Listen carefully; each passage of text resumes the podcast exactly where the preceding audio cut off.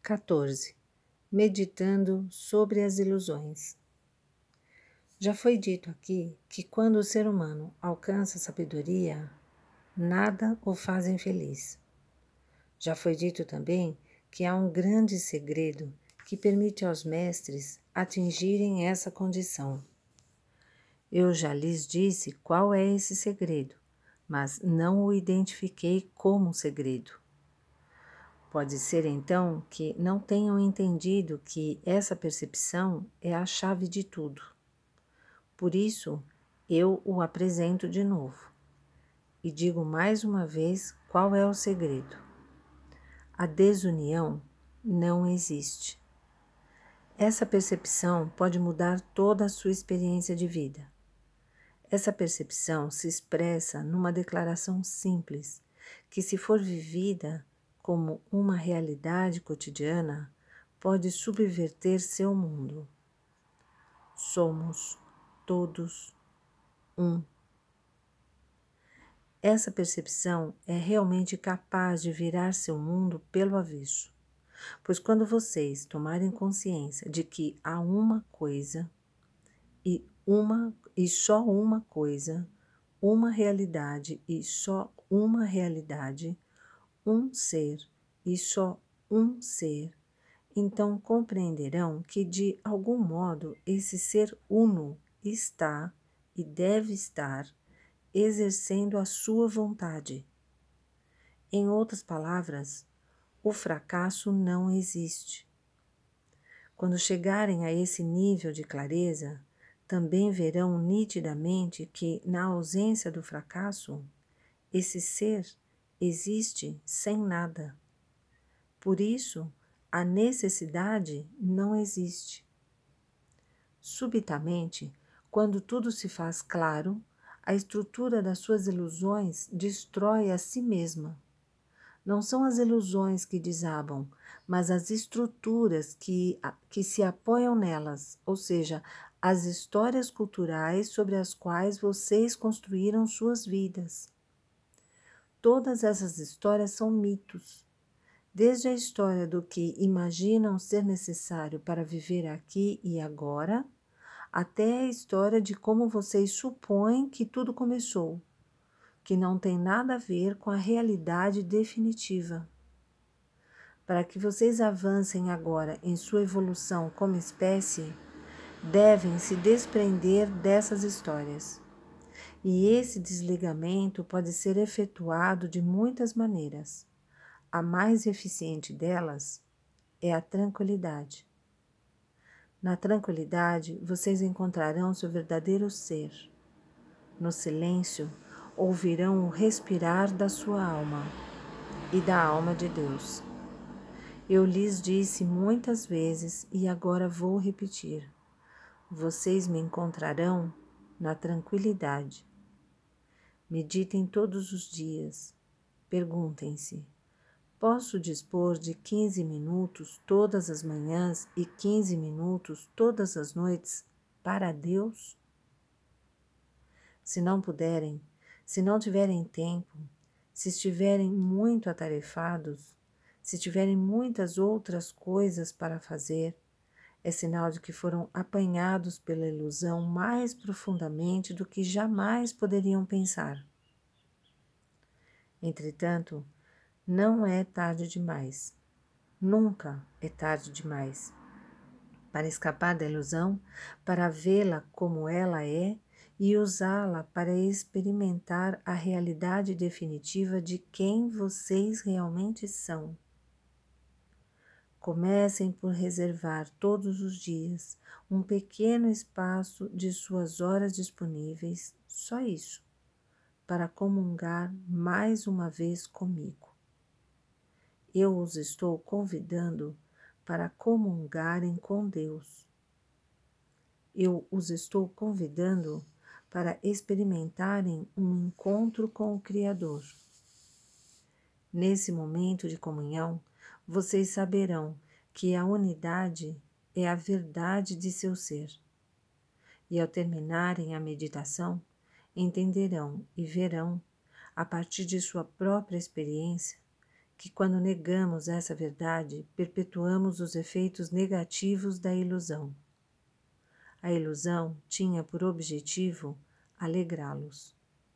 Ela estava destinada a ser um instrumento para servi-los.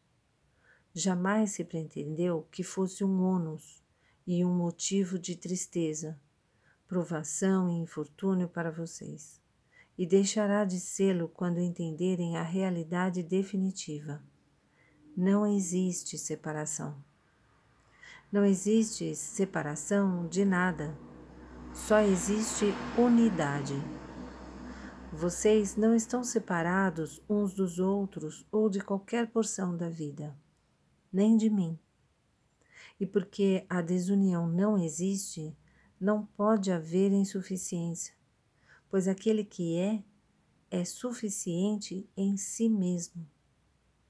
Porque a insuficiência não existe, não pode haver a exigência. Porque porque a insuficiência não existe, não pode haver a exigência.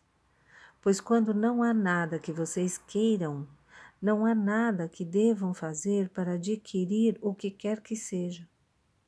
Porque não há nada que devam fazer, não serão julgados por terem feito ou não o que quer que seja. Porque não serão julgados, não poderão ser condenados porque não serão condenados, saberão finalmente que o amor é incondicional.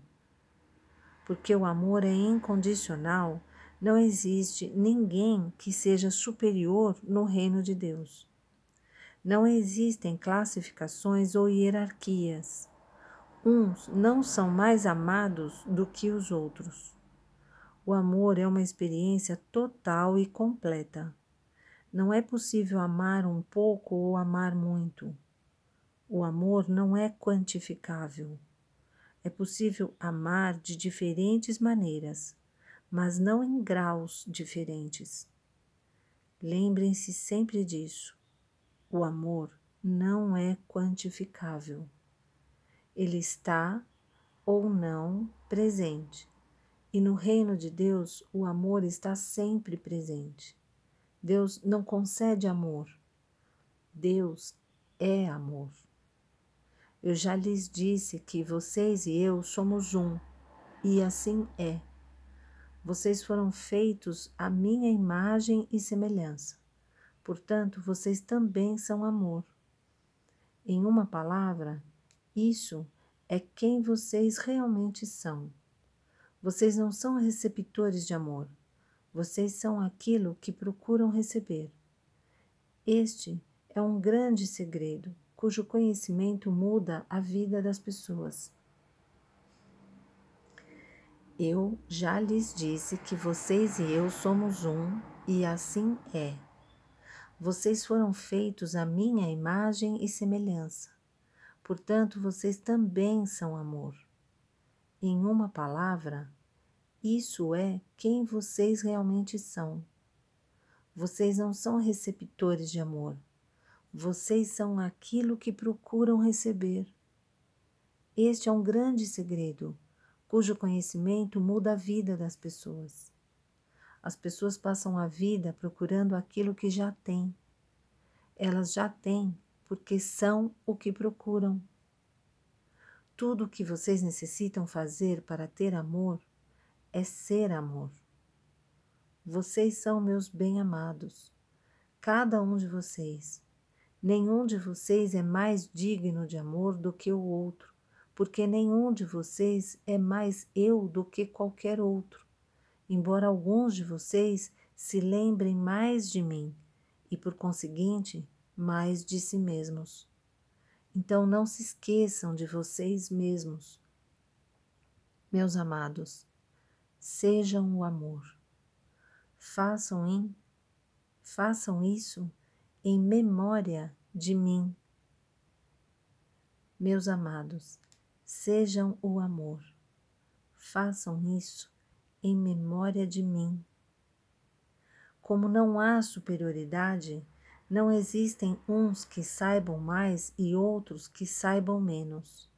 Há simplesmente os que se lembram mais e os que se lembram menos daquilo que sempre foi sabido. A ignorância não existe. Eu vim para lhes dizer que esta é a verdade. O amor é incondicional. A vida é infinita. Deus não tem qualquer necessidade e vocês são um milagre, um milagre de Deus feito humano. Isso foi o que sempre quiseram saber. Isso é o que sempre souberam no seu coração e o que a sua mente negou.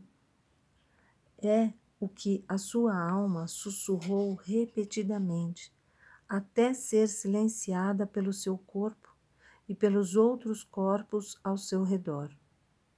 As mesmas religiões que os convidaram a me conhecer pediram a vocês que me negassem, pois elas lhes disseram que vocês não são eu e que eu não sou vocês, e que ousar apenas pensar dessa forma é um pecado. Nós não somos um, eles dizem, mas sim Criador e criatura. No entanto, essa recusa em aceitá-los e reconhecê-los como uma unidade comigo foi o que provocou toda a dor e toda a tristeza em sua vida. Eu os convido todos para um encontro com o Criador. Ele será sempre dentro de cada um de vocês.